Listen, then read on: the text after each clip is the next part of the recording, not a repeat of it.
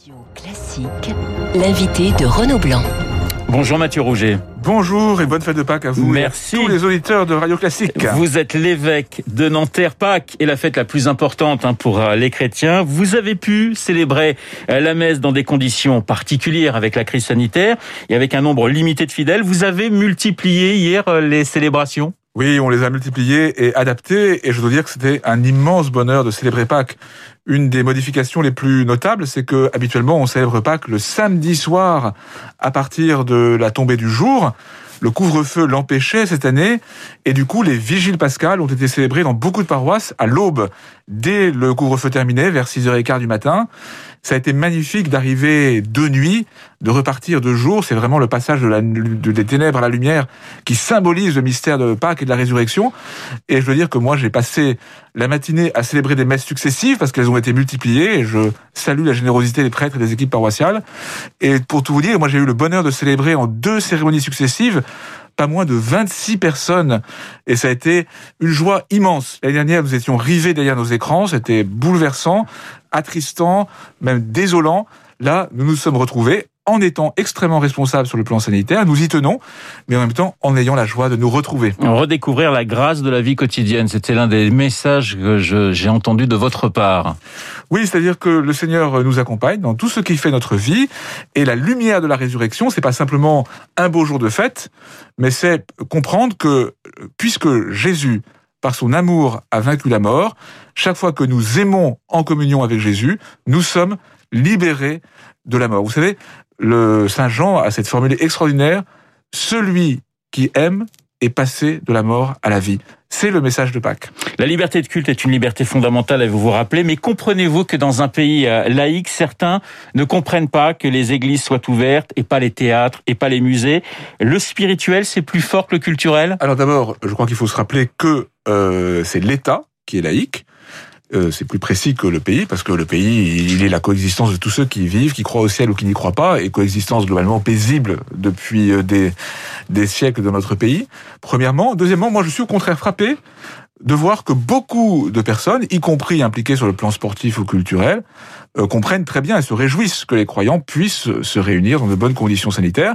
En même temps, moi je comprends évidemment la souffrance et l'impatience du monde sportif et culturel, dont je suis assez proche.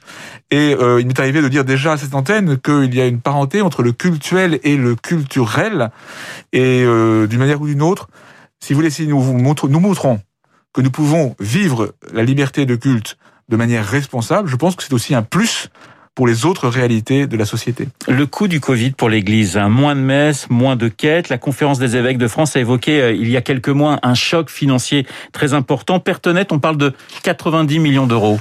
Alors il faut regarder, d'abord, même si c'est important de parler des questions économiques, je sais que c'est important en radio classique, pour nous ce qui est le plus important, c'est l'annonce et la célébration de la foi. Bien sûr, mais et le service des plus ce sont aussi des questions importantes pour l'organisation de l'Église de France. Donc je, je, ne les néglige pas, si vous voulez, mais elles sont secondes par rapport à ce qui est au cœur, la foi et l'amour.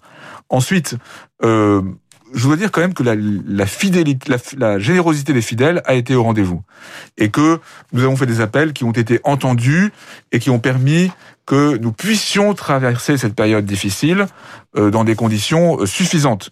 Maintenant, c'est évident que le fait de ne pas pouvoir se réunir, de ne pas pouvoir accueillir aussi euh, dans nos locaux, euh, complique les choses.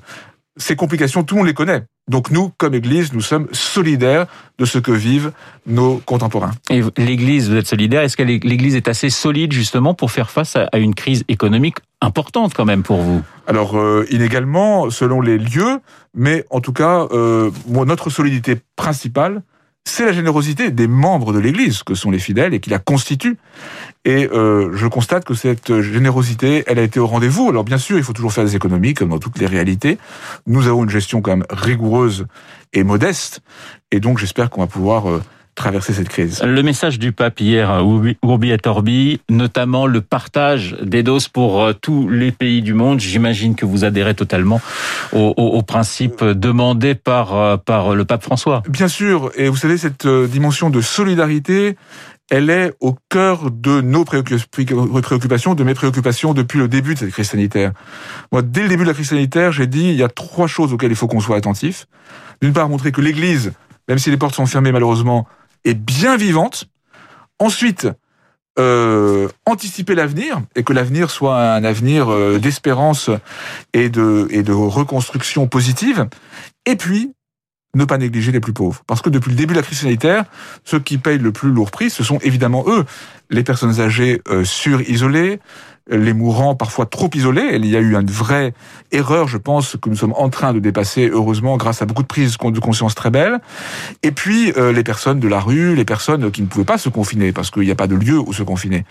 Et il y a eu de grands efforts faits en leur direction, et les propos du pape euh, hier s'inscrivent dans cette logique qui nous habite tous, de solidarité, de fraternité. Alors le pape François qui a une image un peu contrastée chez les catholiques français, un, un, un sondage assez récent indiquait que 50% à peu près des catholiques français sont d'accord avec lui, un quart estime qu'il ne va pas assez loin, et un quart ne sont pas d'accord avec avec le pape François. Oui, moi je pense que ces sondages ne valent pas grand chose si vous voulez, parce que le pape François il dit beaucoup de choses ouais. très variées. Alors il y a ceux qui aiment une partie de son discours, d'autres qui aiment une autre partie du discours. Ce qui est important, c'est de comprendre ce qu'il veut nous dire. Je pense qu'il y a chez le pape François d'abord un ton prophétique. Il comprend sa mission comme être celui qui réveille en particulier euh, l'Occident dans un certain confort pour euh, ne pas se laisser euh, enfermer là-dedans. Donc il réveille, il réveille sur le plan écologique, sa parole est très entendue dans ce domaine-là par des gens très variés. Il, régène, il, réveille sur le plan éthique aussi, il a des propos très forts, hein, je pense au, au, contexte actuel de nouveaux débats euh, sur la fin de vie, sur la culture du déchet qui voudrait se débarrasser des personnes fragilisées. Et il a aussi des paroles très fortes sur les migrants. Si vous voulez, c'est ce ton prophétique qui est vraiment important. Et puis vous savez, les catholiques, euh, surtout les catholiques en France, ils peuvent être critiques, ils le sont facilement, mais au fond d'eux-mêmes, ils savent que le pape, c'est l'évêque de Rome. Il est question d'un voyage du pape en France peut-être euh, à l'automne, hein, et je suis sûr que s'il a lieu, eh bien, ça suscitera énormément d'enthousiasme de la part de tous, ceux qui sont spontanément sur sa longueur d'onde, ceux qui le sont un peu moins spontanément. Mais quand on est catholique, on sait que l'évêque de Rome, c'est le pape, c'est le successeur de Pierre. On est libre de parfois d'exprimer des objections. L'Église, c'est pas euh, un parti politique à l'ancienne où on n'a rien le droit de dire. On est libre, mais en même temps, on est loyal et reconnaissant. Mathieu Roger, je rappelle, vous êtes l'évêque de Nanterre. J'aurais votre sentiment sur la loi sur euh, les séparatismes, un projet de loi sur le respect des principes de la République. Certains évêques ont parlé de, de loi répressive. Alors, c'est une, c'est pas certains évêques, c'est le président de la conférence des évêques de France qui a évoqué cela et ça a été repris à l'Assemblée nationale, même par Jean-Luc Mélenchon. Je veux dire ceci. Premièrement, le gouvernement et les parlementaires sont dans leur rôle quand ils travaillent à juguler la violence, en particulier la violence vraiment radicalisée, qui peut menacer notre paix sociale. Donc ils sont dans leur rôle. Et dans ce projet de loi, il y a un grand nombre de dispositions qui sont, je pense, bienvenues et qui seront, je l'espère, efficaces. Mais en même temps, il y a au moins deux points d'attention à avoir. D'une part, que le ton général de ce projet de loi ne porte pas le soupçon sur les religions comme telles, comme si les religions, par définition, menaçaient la paix sociale. Moi, je crois au contraire que l'appartenance spirituelle, comme aussi la liberté de croire ou de ne pas croire, construit l'unité de notre pays. Et puis la deuxième euh, réalité à laquelle il faut être très attentif, c'est qu'il n'y ait pas des dispositions particulières qui nuisent à la liberté d'expression, d'association et d'éducation. Alors, le débat va se poursuivre au Sénat cette semaine. Moi, je suis frappé de voir que des sénateurs très variés, quant aux appartenances euh, politiques, quant aux histoires personnelles, sont sensibles à nos arguments. Le Sénat, c'est traditionnellement l'Assemblée euh, de la sagesse, un peu plus à distance euh, des luttes partisanes. Il y a aussi une tradition au Sénat d'être vraiment attentif aux libertés publiques. On me l'a encore redit hier en rencontrant un haut fonctionnaire du Sénat.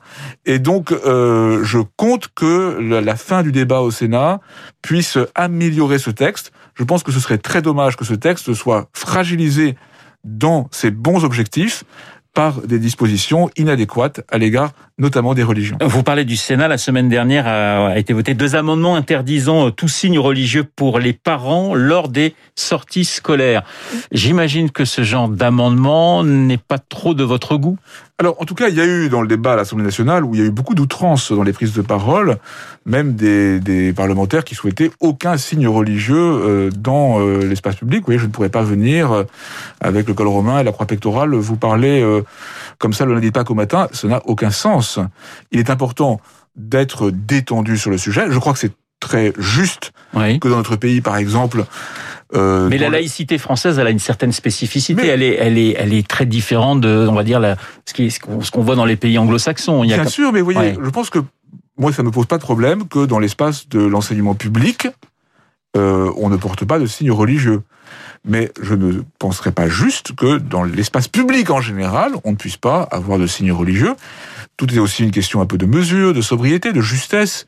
Mais notre, notre laïcité française, c'est vraiment le droit de croire et de ne pas croire. Elle, elle, elle traverse facilement des petites embolies mais je crois que fondamentalement, et c'est d'ailleurs la tradition juridique du Conseil d'État qui joue un rôle, un rôle majeur en matière de laïcité, euh, c'est une laïcité de dialogue, de bienveillance, de respect mutuel euh, de tous qui, euh, qui fait la vraie spécificité de la laïcité française. Alors il y a cette polémique autour de la, de la mosquée de, de Strasbourg avec euh, une association turque extrêmement dure dans, dans, dans son message qui euh, est prêt à, à, financer ou qui finance d'ailleurs euh, cette mosquée avec la municipalité qui souhaite participer à cette, à cette construction.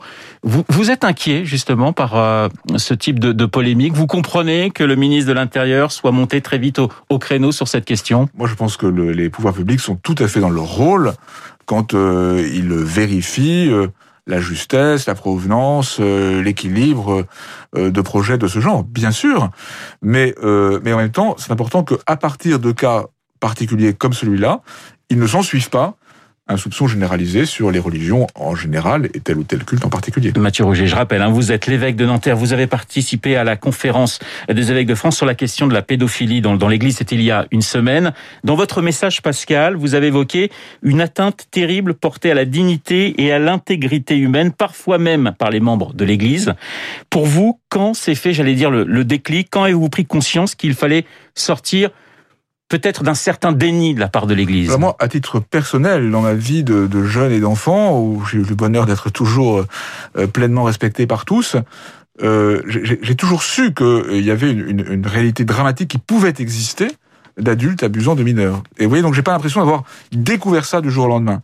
Après, euh, je suis euh, devenu prêtre, et évidemment, euh, j'ai entendu des, des, cas euh, terribles qui ont surgi d'abord un peu autour des années 2000, avec le, procès, le procès de Monseigneur Piquant, et puis après, plus récemment encore, des choses qui sont évidemment bouleversantes. Bouleversantes. Et puis, devenu évêque, il m'est arrivé... Le procès de Philippe Barbarin, par exemple euh, alors, c'est aussi une, une, affaire un peu différente, mais ce que je voudrais dire, c'est que devenu évêque, moi, il m'est arrivé d'avoir à recevoir, d'écouter des victimes, et c'est une expérience euh, bouleversante dont on ne sort pas indemne. Alors aujourd'hui, avec la conférence des évêques de France, ce qui nous semble important, c'est de faire la vérité sur ce qui s'est passé, d'où la mission que nous avons choisi de confier à une commission indépendante. Et puis, le plus important, c'est de faire en sorte que l'Église soit aujourd'hui et demain une maison sûre.